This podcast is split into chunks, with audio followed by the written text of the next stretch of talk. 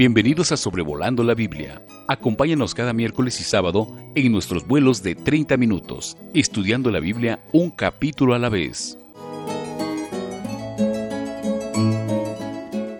Sean todos muy bienvenidos al episodio 185 de Sobrevolando la Biblia, considerando el libro de Deuteronomio capítulo 30 este miércoles 22 de junio del 2022. Si he leído el capítulo eh, correctamente en el contexto del libro, a mi modo de verlo es uno de los capítulos más hermosos del libro. Hemos enfatizado muchas veces que Deuteronomio eh, significa segunda ley, o sea, gran parte del libro eh, estamos viendo hacia atrás eh, a una nación que había perdido toda una generación en el desierto debido al pecado. Y ya para entrar a la tierra prometida era necesario repetirle la ley a una generación nueva que no la había escuchado en el Sinaí o era demasiado joven para recordar.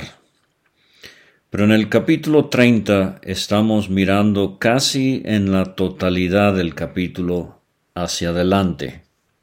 Esto a pesar del pecado de la nación que ya ha sucedido y que volverá a suceder, Dios anticipa un futuro glorioso para su pueblo terrenal Israel. Usted sabe que ahorita, en los propósitos de Dios, Israel ha sido puesta a un lado mientras se desarrolla el tiempo de la gracia.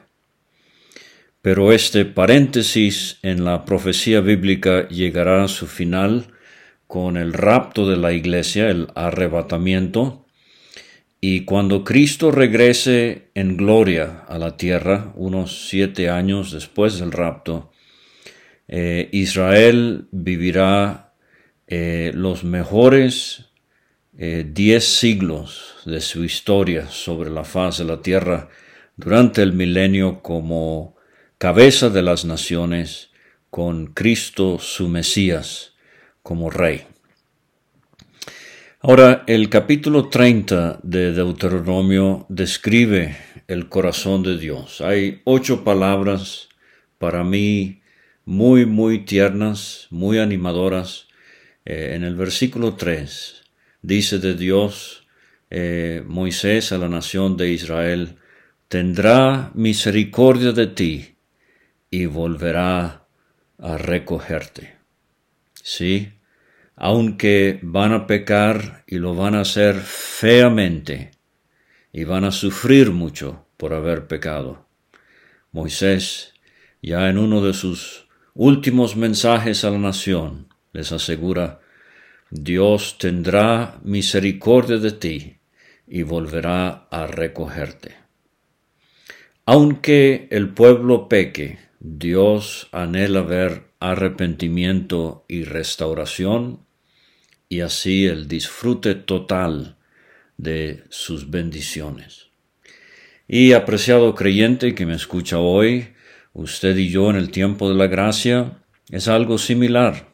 No deje que nadie le enseñe que por haber fallado, por haber caído, usted será eh, ya el resto de su vida relegado a una inferioridad eh, en la vida cristiana, que ya usted será de por vida un creyente de segunda o de tercera, y que nunca podrá volver a la utilidad que Dios quiere para usted. Primero Juan capítulo 1 versículo 5 hasta el capítulo 2 versículo 2 enseña muy claramente que si confesamos nuestros pecados, eh, Dios es fiel y justo para perdonar nuestros pecados y limpiarnos de toda maldad. Pero aquí el arrepentimiento, el perdón y el futuro glorioso es específicamente para esta nación, la nación de Israel. Entonces veamos el capítulo 30 del versículo 1 al 10. El mensaje de Moisés es consolador. Vamos a ver que en los versículos 11 a 14 el mensaje es claro. Y versículos 15 a 20 el mensaje es conmovedor. Vamos a considerar al final del capítulo uno de los llamados más conmovedores en toda la Biblia al pueblo de Israel y por extensión a nosotros los creyentes y, por qué no, también al que no conoce a Cristo. En los versículos 1 a 10 el mensaje es consolador. Sucederá, dice, que cuando hubieron, eh, hubieran venido sobre ti todas estas cosas, la bendición y la maldición. Lo vimos particularmente en los capítulos 27 y 28, algo también en el 29, eh, que he puesto delante de ti, dice Dios, y número uno, te arrepintieres en medio de todas las naciones a donde te hubiere arrojado Jehová tu Dios, y número dos, te convirtieres a Jehová tu Dios, y número tres, obedecieres a su voz conforme a todo lo que yo te mando hoy, tú y tus hijos, con todo tu corazón y con toda tu alma. Esta es una expresión que ya conocemos en Deuteronomio y la vamos a ver otras dos veces en este capítulo. Entonces, o sea, si hay arrepentimiento, conversión y obediencia, dice el versículo 3, entonces Jehová Número uno, hará volver a tus cautivos, o sea, a la tierra prometida. Número dos, tendrá misericordia de ti. Número tres, volverá a recogerte de entre todos los pueblos a donde te hubiera esparcido Jehová tu Dios. Aun cuando tus desterrados estuvieren en las partes más lejanas que hay debajo del cielo, de allí te recogerá Jehová tu Dios, y de allá te tomará y te hará volver Jehová tu Dios a la tierra que heredaron tus padres, y será tuya, y te hará, bien, te multiplicará más que a tus padres. Y número cuatro, circuncidará Jehová tu Dios tu corazón, el corazón de tu descendencia, para que ames a Jehová tu Dios. Cuatro veces en el capítulo vamos a ver este tema del amor a Jehová. Quiero preguntarle si usted ama a Dios. Eh, versículo 6, eh, versículo 15, versículo 20. Tres veces tenemos este tema del amor a Dios. Pero es el amor con todo tu corazón y con toda tu alma. Lo vimos en Deuteronomio 6, versículo 5, la famosa Shema Amarás a Jehová tu Dios de todo tu corazón y de toda tu alma y con todas tus fuerzas, a fin de que vivas. Esto se parece al quinto mandamiento, honra a tu padre y a tu madre, para que tus días sean largos sobre la tierra que Jehová tu Dios te da. Ahora quiero eh, subrayar esta expresión en el versículo 6, circuncidará Jehová tu Dios tu corazón. Vimos en el capítulo 17 de Génesis que la circuncisión eh, fue la señal del pacto que Dios hizo con Abraham. Y esto era algo físico, pero a veces en la Biblia se utiliza para describir una experiencia espiritual. Jeremías 4:4, por ejemplo, circuncidaos a Jehová en ah, el contexto de la idolatría tan prevalente en los días de Jeremías, quitad el prepucio de vuestro corazón, varones de Judá y moradores de Jerusalén, no sea que mi ira salga como fuego y se encienda y no haya quien la pague por la maldad de vuestras obras. O sea, la idea de cortar de la vida aquello que desagrada al Señor. Pero en Colosenses 2.11, Pablo dice, en él, en Cristo, también fuisteis circuncidados con circuncisión no hecha a mano, sea, no por hombre, al echar de vosotros el cuerpo pecaminoso carnal en la circuncisión de Cristo. Ahora, esto es algo espiritual. Y quiero citarle el renombrado eh, comentarista bíblico William MacDonald de las asambleas que se congregan solamente en el nombre del Señor Jesucristo. Él dice en su comentario, la circuncisión era el rito típico del judaísmo, es una operación quirúrgica menor en la que se aplica el bisturí en la carne del niño varón. Espiritualmente significaba la muerte a la carne, o el dejar de lado la naturaleza mala corrupta, no regenerada del hombre. Desafortunadamente el pueblo judío se ocupó de la ceremonia literal, pero descuidó su significado espiritual. Al tratar de lograr el favor de Dios a través de ceremonias y buenas obras, estaban diciendo en efecto que había algo en la carne humana que podía agradar a Dios, nada más lejos de la verdad. Y continúa diciendo William MacDonald en el versículo Colosenses 2.11, eh, no se trata de la circuncisión física, sino de la circuncisión espiritual que se aplica a todo aquel que ha puesto su fe y confianza en el Señor Jesús. Esto se desprende claramente de la expresión la circuncisión hecha sin manos. Lo que el versículo está enseñando es esto. Todo creyente es circuncidado por la circuncisión de Cristo.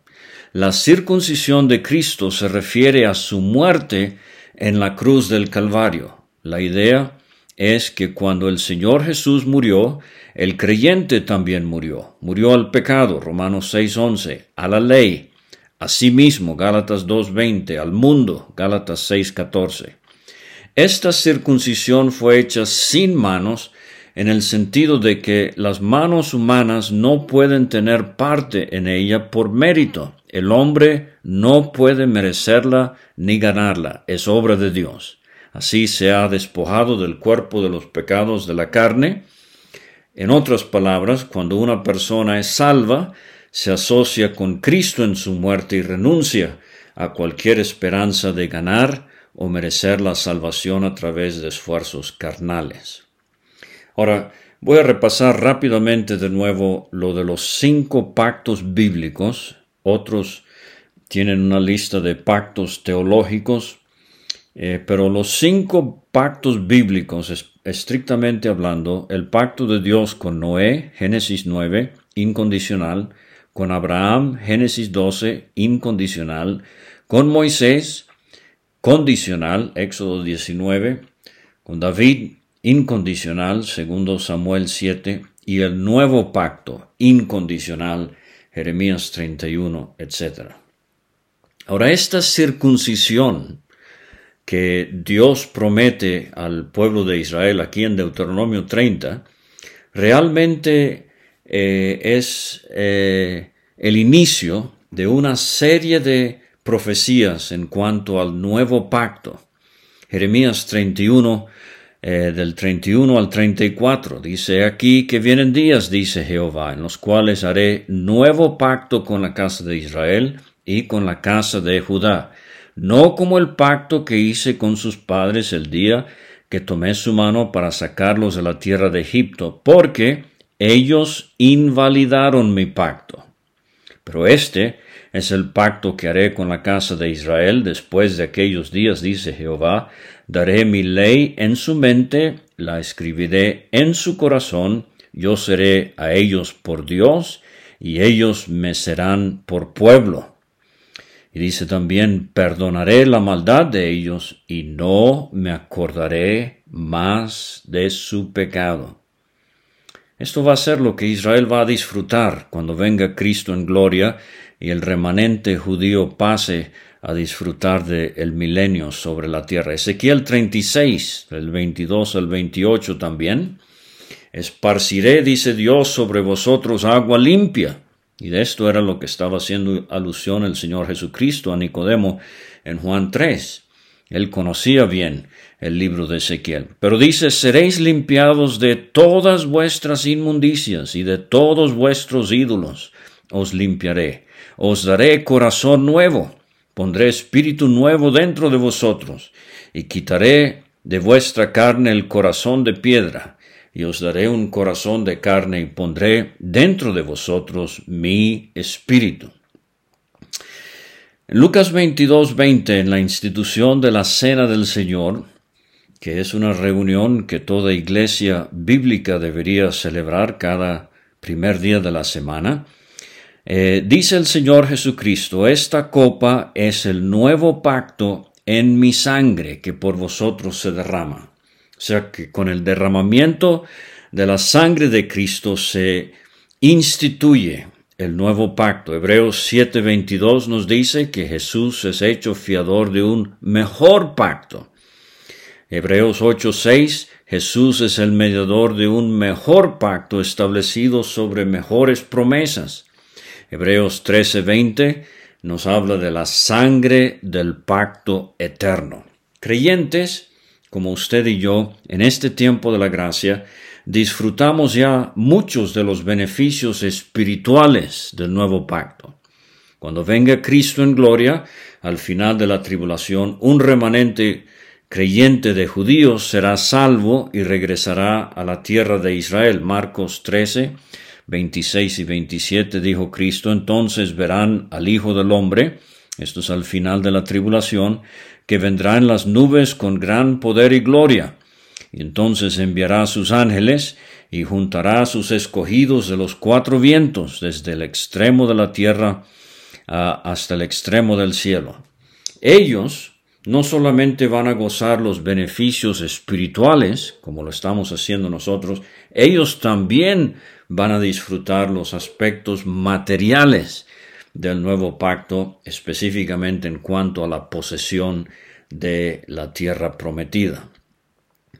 Y entonces eh, continúa esta sección en cuanto al mensaje consolador, versículo 7, pondrá Jehová tu Dios todas estas maldiciones sobre tus enemigos.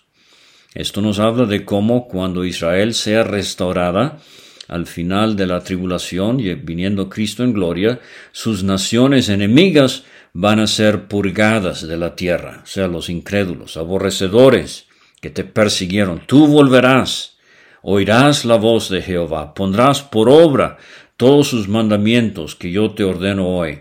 Te hará Jehová tu Dios abundar en toda obra de tus manos, en el fruto de tu vientre, de tu bestia, de tu tierra, para bien, porque Jehová volverá a gozarse sobre ti para bien de la manera que se gozó sobre tus padres. Hermoso testimonio en cuanto a los patriarcas. Dios se gozó sobre Abraham, Isaac, Jacob, José.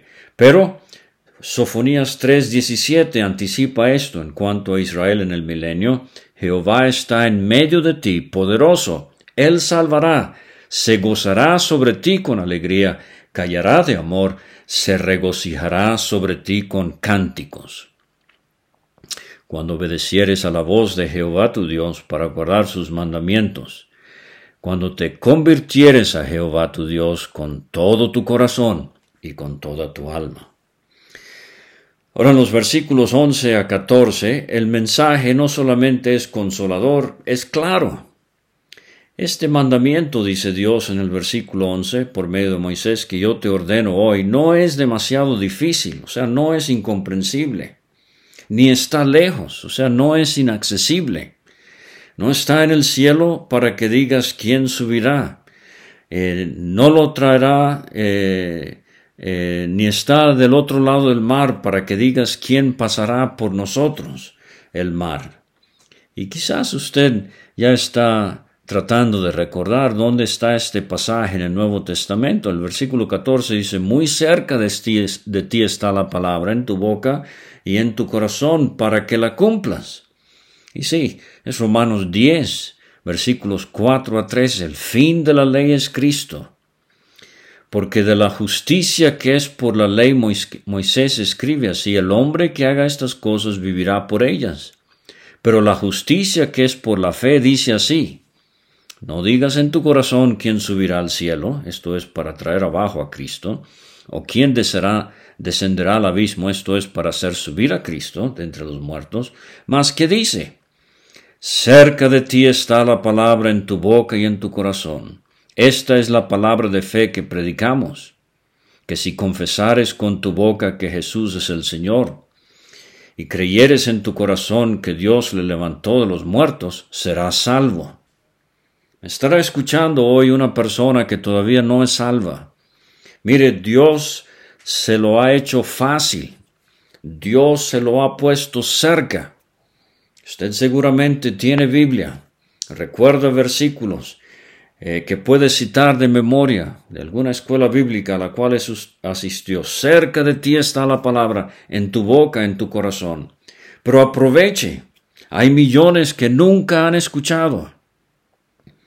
Y usted tiene el enorme privilegio de tener a la mano de manera accesible, eh, de manera entendible, el Evangelio, que muestra al hombre su pecado, su peligro, pero también el presente que Dios regala a aquel que acepta a Cristo como Salvador, que es la vida eterna, eh, el perdón de pecados para siempre. Finalmente, eh, versículos 15 a 20, el mensaje no solamente es consolador y claro, el mensaje es conmovedor.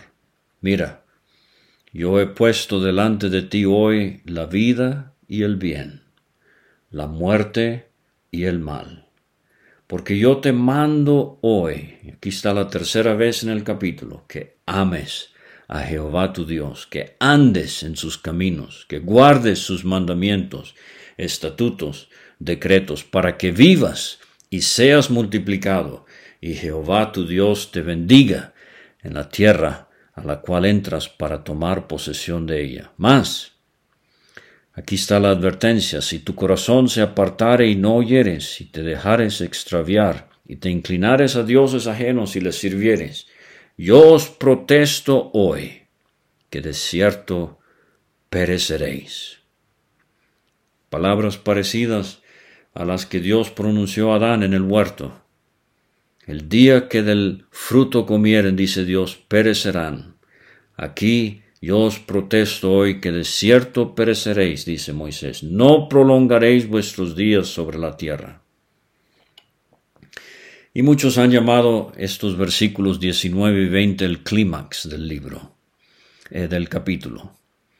A los cielos y a la tierra llamo por testigos hoy contra vosotros. Vimos esto en Deuteronomio 4, 25 y 26 cuando hayáis engendrado hijos y nietos y hayáis envejecido en la tierra, si os corrompiereis e hiciereis escultura o imagen de cualquier cosa, dice Dios, yo, dice Moisés, yo pongo por testigo al cielo y a la tierra, que pronto pereceréis totalmente de la tierra hacia la cual pasáis el Jordán para tomar posesión de ella. Os he puesto delante la vida y la muerte la bendición y la maldición. Escoge pues la vida para que vivas tú y tu descendencia. Israel, escoge la vida. Creyente, escoge la vida, la vida espiritual, la vida de obediencia. Incrédulo, escoge la vida. Cristo es el camino, la verdad y la vida. Dice, eh, para que vivas tú y tu descendencia. Uno, amando a Jehová tu Dios. Dos, atendiendo a su voz. Tres, siguiéndole a Él. No seguimos una doctrina. No seguimos un dogma una serie de dogmas. No seguimos a una religión o a alguna organización. No seguimos a un hombre meramente humano. Seguimos al Señor.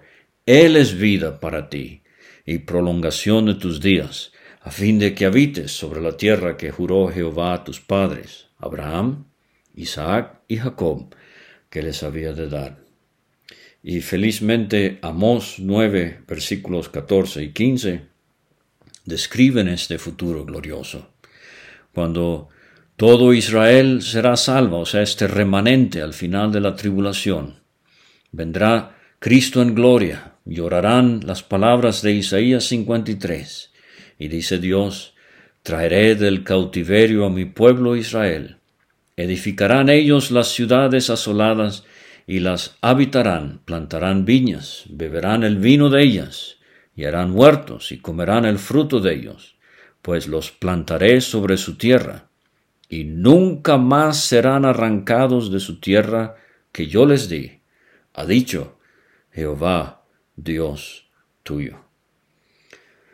En el siglo VI antes de Cristo, Israel tuvo la experiencia, eh, bueno, eh, mayormente los de la tribu de Judá, de poder volver de Babilonia a Jerusalén en los días de Zorobabel y Josué y reconstruyeron el templo y en los días de Nehemías reconstruyeron el muro de la ciudad. Esdras les ayudó con la lectura y el entendimiento de las escrituras. Pero eso fue un regreso parcial. Pero Deuteronomio 30 tiene en mente el regreso total, permanente, cuando Israel disfrutará la tierra como nunca la ha disfrutado hasta ahora. Repito, teniendo a su Mesías, el Señor Jesucristo, como Rey. Muchas gracias por escuchar y hasta la próxima. Gracias por escuchar este estudio. Escríbenos a sobrevolando la Biblia arroba gmail.com. Visita nuestra página www.graciamasgracia.com. Hasta la próxima.